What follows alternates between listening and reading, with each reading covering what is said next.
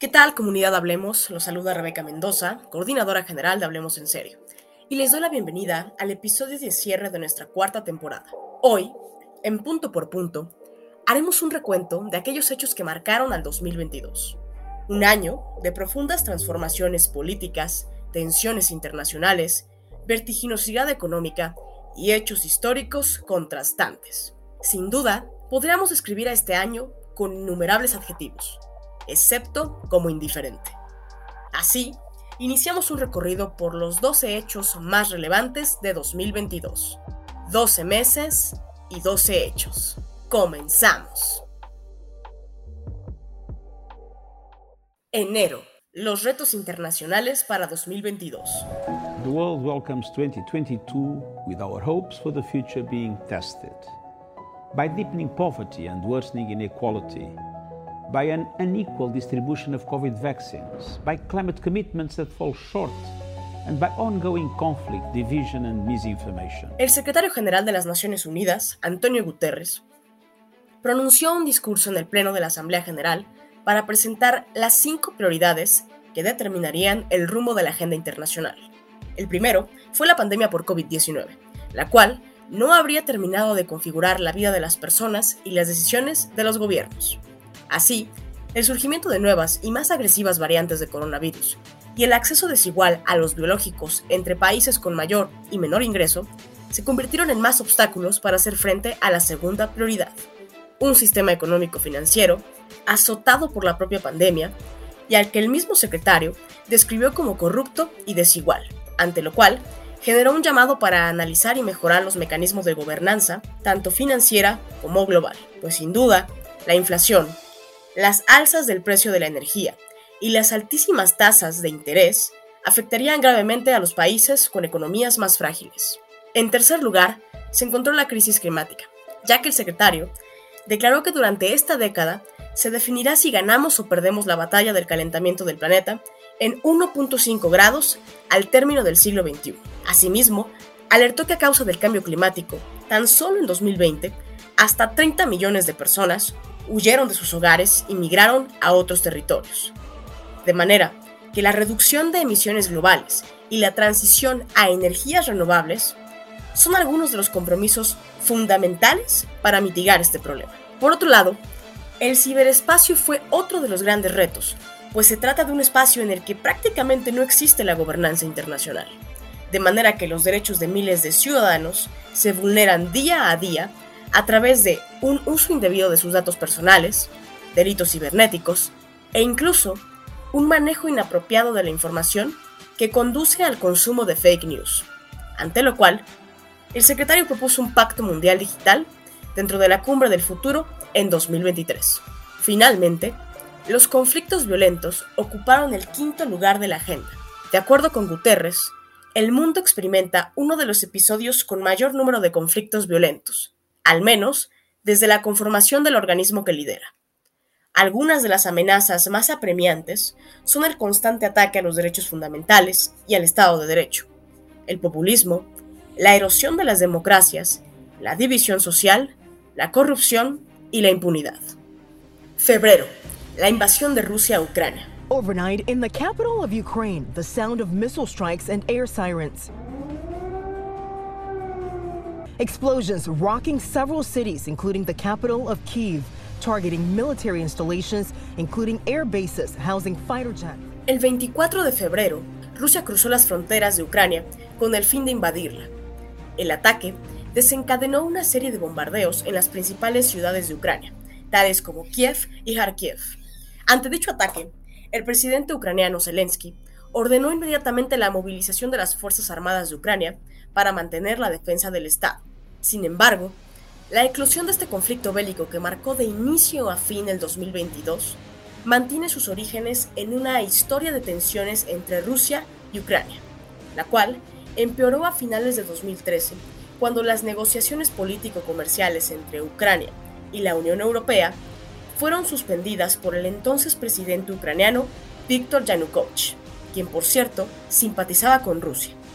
De esta forma, se evidenció una clara división dentro de Ucrania entre aquellos que estaban a favor de una mayor integración económica política con Europa y los que defendían el proyecto de unión con Rusia, desatando así una serie de disturbios provocadas por proeuropeos y prorrusos, recibiendo el nombre de Euromaidan. Estas revueltas cesaron en febrero de 2014, cuando el presidente Yanukovych huyó de Ucrania, y Rusia se aventajó de la inestabilidad política del país. A los pocos días, tomaron distintas instituciones de Crimea y realizaron un referéndum no reconocido por la comunidad internacional, en el que Crimea fue anexado a Rusia sin la aprobación de Ucrania. Más tarde, en abril de 2014, grupos prorrusos tomaron varias zonas del este de Ucrania, dando paso así a la guerra del Donbass. Esta entre las Fuerzas Armadas ucranianas y las fuerzas prorrusas, la cual daría lugar a la autoproclamación de independencia de la República Popular de Lugansk y la República Popular de Donetsk. Si bien varios analistas coinciden que mediante el estallido de este conflicto armado, Rusia busca consolidar su dominio en la región de Donbass, el sur de Ucrania y Crimea, y por supuesto también impedir el acercamiento de Occidente, que ha mostrado desde inicios del presente siglo. Tal es el caso de la intención que ha mantenido la OTAN para integrar a Ucrania como miembro de esta alianza militar. Marzo, 94 entrega de los premios Oscar. Kenneth Branagh,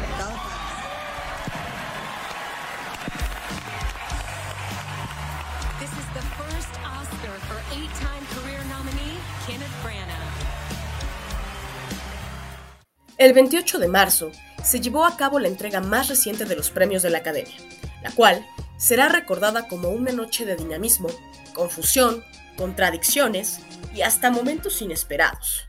Si bien los discursos de los artistas galardonados se esforzaron por enfatizar en la inclusión, la aceptación y la emotividad. Sin embargo, las intervenciones y los comentarios de los conductores del evento fueron constantemente ofensivos y ácidos. Dicha situación llegó a un punto tan extremo que los insultos generados por el comediante Chris Rock hacia Jada Pinkett despertaron la ira de su esposo, Will Smith, quien lo abofeteó frente a todo el público. Pero, haciendo a un lado los momentos más incómodos de la gala, lo cierto es que una vez más el séptimo arte fue capaz de entregarnos algunas historias e interpretaciones memorables. Aquella noche, algunos de los ganadores fueron Coda como mejor película del año, Jessica Chastain como mejor actriz por Los ojos de Tammy Faye, Will Smith como mejor actor por King Richard, Belfast como mejor guion original y Dune, un clásico de ciencia ficción que, por cierto, parecía imposible de adaptar, la cual obtuvo cuatro premios como mejor banda sonora, fotografía, edición y efectos visuales. Y por supuesto, también se acontecieron algunos hitos, pues Jane Campion se convirtió en la tercera mujer galardonada como mejor directora. Troy Kotsur es el primer actor sordo en obtener el galardón a mejor actor de reparto. Y Drive My Car fue la primera película japonesa en ser nominada a mejor película del año. Abril. Rechazo a la reforma eléctrica de AMLO. Señor presidente, se emitieron 275 votos en pro, 0 abstenciones y 223 en contra. No hay mayoría calificada. El domingo 17 de abril tuvo lugar una extensa sesión en la Cámara de Diputados, donde se votó la tan polémica reforma eléctrica, impulsada en 2021 por el presidente López Obrador.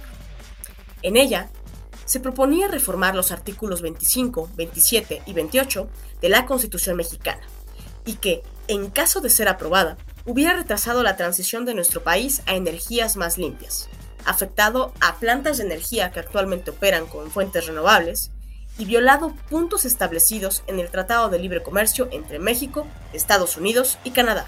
Aquel día, se emitieron 275 votos a favor, 223 votos en contra cero abstenciones. De manera que se desechó el proyecto de decreto, pues para realizar cualquier reforma constitucional es necesario obtener mayoría calificada, es decir, que dos terceras partes de los legisladores presentes ejercieran un voto a favor a la propuesta. Como bien recordaremos, el resultado de esta sesión disgustó tanto al presidente que al día siguiente en su mañanera calificó al rechazo de la reforma como una traición a la patria. Y unos días más tarde, su partido comenzó una agresiva campaña contra los legisladores de la Alianza Va por México. Tanto así que el dirigente de Morena, Mario Delgado, presentó ante la Fiscalía General de la República una denuncia penal hacia los 223 diputados que impidieron la aprobación de la reforma. Afortunadamente, el sistema de contrapesos entró en acción y el INE ordenó a Morena dar fin a la campaña que sin duda incitaba al odio y que ponía en riesgo los derechos e integridad de los legisladores de la oposición. Mayo. La viruela del mono se extiende a más de 10 países. So in short, we have an outbreak that has spread around the world rapidly through new modes of transmission about which we understand too little and which meets the criteria in the international health regulations. Fiebre, dolor de cabeza, inflamación de ganglios linfáticos y erupciones cutáneas son algunos de los síntomas de la viruela del mono, un virus que se detectó por primera vez en 1970 y que ha reaparecido previamente en 2003 y 2017 sin efectos a escala mundial. Pero ahora, en 2022, representó una preocupación más para los sistemas de salud del mundo, ya que después de reportarse el 7 de mayo un caso de viruela del mono en Reino Unido, la enfermedad no tardó en expandirse a más de 10 países. Algunos de ellos fueron Italia, España, Australia, Canadá, Bélgica, Francia y Alemania. Para el mes de junio, se habían identificado hasta 3.040 casos esparcidos en 47 países, pero aún no se consideraba la enfermedad como una emergencia de salud pública. Pero las cifras, las cifras fueron en aumento y en julio había ya hasta 16.000 casos reportados en 75 países. Por ello, Tedros Adhanom, director general de la OMS, declaró el brote de la viruela del mono como una emergencia de salud internacional. En noviembre, cuatro meses más tarde del punto más crítico del brote, la misma organización presentó un informe donde dio a conocer que los países más afectados habían sido Estados Unidos, Alemania, Francia, España y Brasil. Asimismo, mencionó que entre la semana del 21 y 27 de noviembre, el número de casos positivos descendió un 43.1% en comparación con el periodo anterior. Junio. Gustavo Petro gana las elecciones presidenciales de Colombia. Es historia lo que estamos escribiendo en este momento, una historia nueva para Colombia, para América Latina, para el mundo. El domingo 19 de junio, Gustavo Petro y su fórmula para vicepresidenta, Francia Márquez, ganaron con más del 50% las elecciones de la segunda vuelta. Así, Petro derrotó a su contrincante Rodolfo Hernández y se convirtió en el primer presidente de izquierda en la historia de Colombia. La noche fue testigo de múltiples discursos. La primera en pronunciarse al respecto fue la vicepresidenta electa Francia Márquez, quien abrió con las siguientes palabras. Cito, Vamos por los derechos de la comunidad diversa LGBTQ. Vamos por los derechos de nuestra madre tierra, de la Casa Grande, a cuidar de la diversidad. Vamos juntos a erradicar el racismo estructural. Soy la primera mujer afrodescendiente de Colombia, soy su vicepresidenta. Termina la cita. Pronto se dio la palabra a Petro, quien dijo lo siguiente, cito, gracias a todo ese esfuerzo y a toda esa fuerza que viene de antaño, que viene de atrás, de una resistencia que tiene cinco siglos, diría Francia. Termina la cita. Por otro lado, el ingeniero Rodolfo Hernández reconoció su derrota y pidió a Petro que durante su gobierno siempre sea fiel a su discurso contra la corrupción y que no defraude a quienes le otorgaron su confianza. Si bien Aun cuando Petro recibió el respaldo de la mayoría de ciudadanos colombianos, lo cierto es que muchos analistas expresaron preocupación ante su victoria. Esto por distintas razones. Algunas de ellas son que Petro fue integrante de un grupo guerrillero, muestra simpatía por gobernantes autoritarios y buscaría impulsar medidas económicas riesgosas. Muestra de ello fue la propuesta de parar la entrega de nuevas licencias de exploración de petróleo, lo que repercutiría en las inversiones las divisas y la autosuficiencia energética de Colombia. Julio. Boris Johnson dimite como primer ministro de Reino Unido. Some words of advice to, uh, to my successor, whoever he or she uh, may be. Number one, stay close to the Americans, stick up for the Ukrainians, stick up for freedom and democracy everywhere. Accomplished. For now.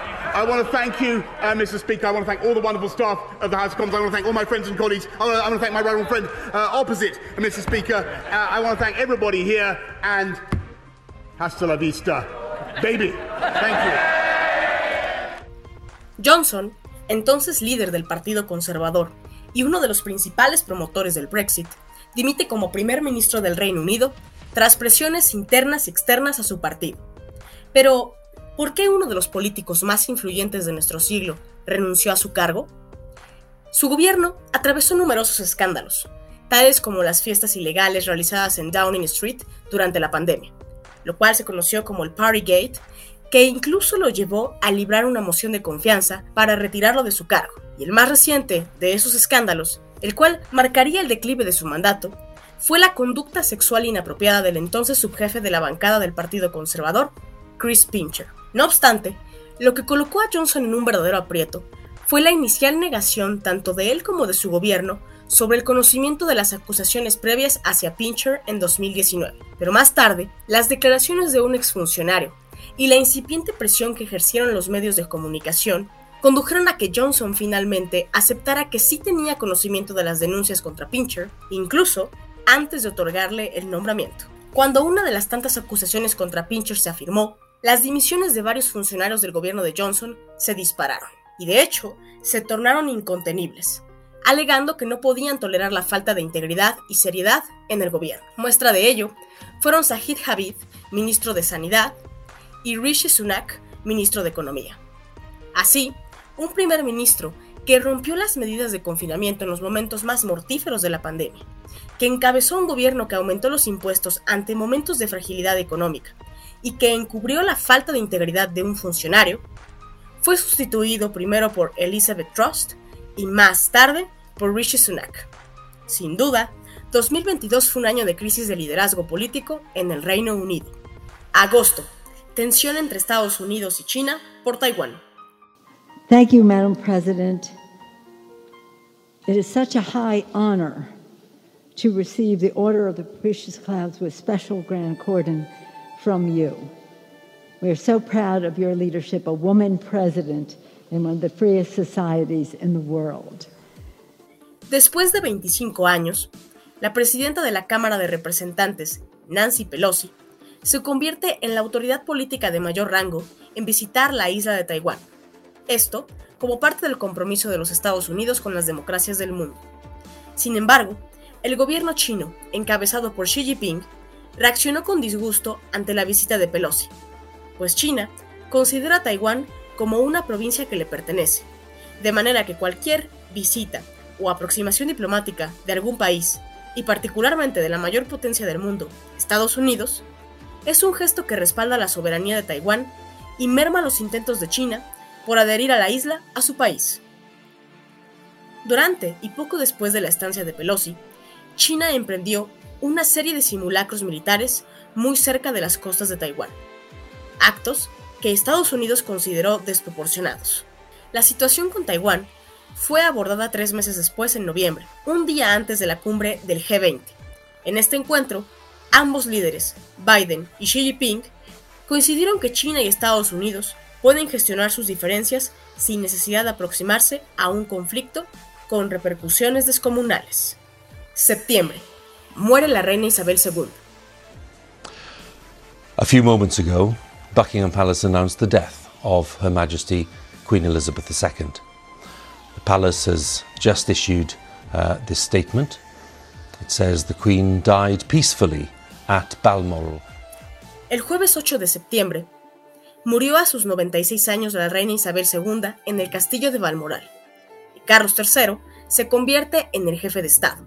La reina Isabel fue coronada a sus 27 años en la abadía de Westminster en 1952 tras la muerte de su padre Jorge VI, convirtiéndose así en la monarca con el reinado más extenso de Reino Unido con 70 años y 214 días, y la segunda en la historia de Europa, solo después del rey Luis XIV de Francia, quien reinó durante 76 años, que a lo largo de siete décadas fue testigo de algunos de los más significativos hitos históricos, el término del Imperio Británico, la llegada del hombre a la Luna, el fin de la Guerra Fría, el Brexit, la pandemia por COVID-19, y conoció a 15 primeros ministros de su país, desde Winston Churchill hasta Liz Truss, a quien reconoció en tal cargo días antes de morir.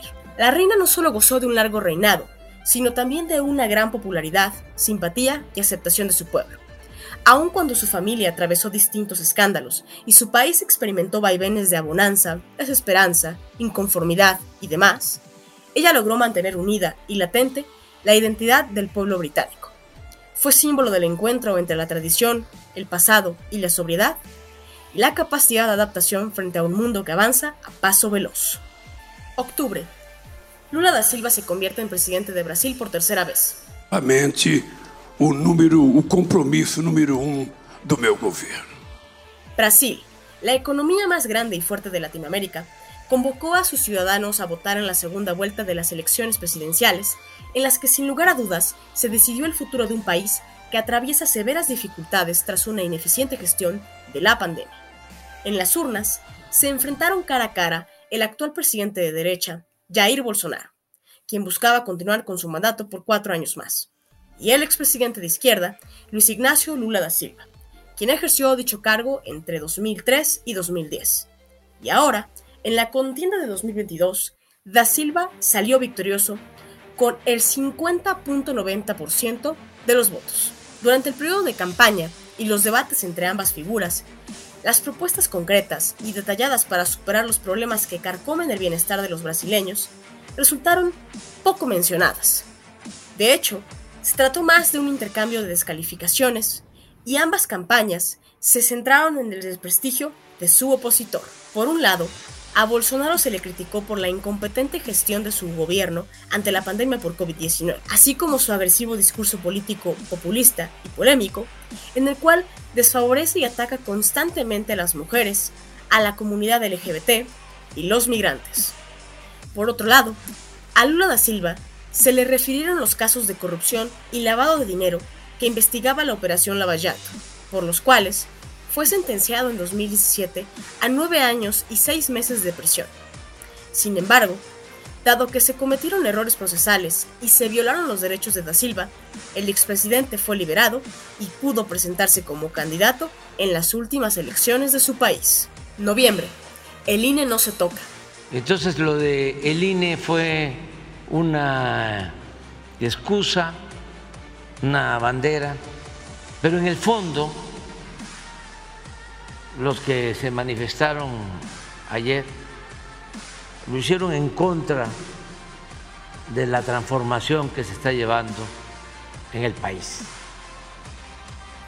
El domingo 13 de noviembre, cientos de miles de mexicanos, entre ellos sociedad civil, activistas y miembros de partidos políticos de la oposición, salieron a marchar en más de 30 ciudades para manifestar su oposición ante la reforma electoral propuesta por el presidente López Obrador. En aquella propuesta, el mandatario tenía la intención de modificar 18 artículos constitucionales y 7 artículos transitorios, de manera que se generarían diversos cambios, y entre los más alarmantes, los siguientes. Reducción del número de diputados de 500 a 300, reducción del número de senadores de 128 a 96, el cambio del INE por el INEC el Instituto Nacional Electoral y de Consultas, recorte de 11 a 7 consejeros del INE, elección popular de los consejeros del INE y de los magistrados del Tribunal Electoral del Poder Judicial de la Federación, y la eliminación de los órganos electorales locales. Asimismo, el presidente insistió en su rueda de prensa matutina que esta reforma electoral era necesaria para crear órganos electorales que garanticen comicios legítimos y así evitar la posibilidad de hacer fraude. Sin embargo, hay que recordarle al presidente y a los miembros de su partido que es gracias al INE y su funcionamiento en aras de la democracia que él logró convertirse en el titular del Ejecutivo, que Morena hoy día gobierna 21 estados de la República y que su partido posee la mayoría en el Congreso de la Unión. Una vez más, el INE no se toca. Diciembre. Argentina gana la Copa del Mundo. ¿Cuánto tiempo esperamos esta imagen? Un país entero festejando esto. Una locura, la verdad que sí, que, que se hizo desear, pero, pero es lo más lindo que hay. Eh, mira lo que es hermosa, es hermosa. Dale un beso para la gente de Argentina que la está viendo y... Es, es, es, impresionante, la verdad que la deseaba muchísimo. Eh, recién le decía ahí, eh, alguna vez lo dije, que, que, Dios me la iba a regalar, estaba seguro y, y presentía que, que, era esta. Qatar 2022 ha sido el mundial más costoso de todos los tiempos. De acuerdo con el especialista de finanzas deportivas, Dan Plumley, Qatar pudo exceder los 200 mil millones de dólares. Pero no solo se trató del mundial más costoso, sino que también ha sido el mundial más polémico que se ha llevado a cabo. Miles de migrantes sometidos a condiciones inhumanas, violación de derechos humanos, particularmente de la comunidad LGBT, y discriminación hacia las mujeres. Aún con las muy criticables circunstancias en que se desarrolló uno de los eventos deportivos más esperados, el Mundial sorprendió a la afición con momentos de desesperanza, confusión, algunas sorpresas y una final emocionante que hizo sentir la fortuna o pérdida más incontenibles de los espectadores. El 18 de diciembre, el Estadio Lusail fue testigo del duelo final entre las selecciones de Argentina y Francia. El primer gol lo marcó Messi, después de cobrar un penal tras la caída de Di María provocada por el jugador francés Dembélé. Recuperado de la caída, Di María anotó el segundo gol en el minuto 35 del partido. El estadio lo ovacionó y en el ambiente se respiraba la certeza del triunfo argentino. Para el minuto 79, las cosas marchaban a otro paso. Macbeth cobró un penal y anotó el primer gol de Francia. Pero el extraordinario delantero francés no se conformó, ya que en menos de dos minutos logró anotar un segundo gol y empató el marcador. Pasaron 30 minutos más y un gol de Messi logró pasar la línea de la portería. Era el tercer gol de Argentina. La tensión creció y creció a niveles impensables, cuando de pronto Francia anota tras un penal y el marcador arroja 3 a 3. Era inevitable. El campeón se definiría en la ronda de los penales. El resultado, Argentina anotó 4 goles frente a 2 de Francia. Y así, después de 36 años, la selección albiceleste alzó la Copa del Mundo por tercera vez. 2022. Un año sin precedentes, ¿cierto? Pero al igual que los hechos, las lecciones también han sido numerosas.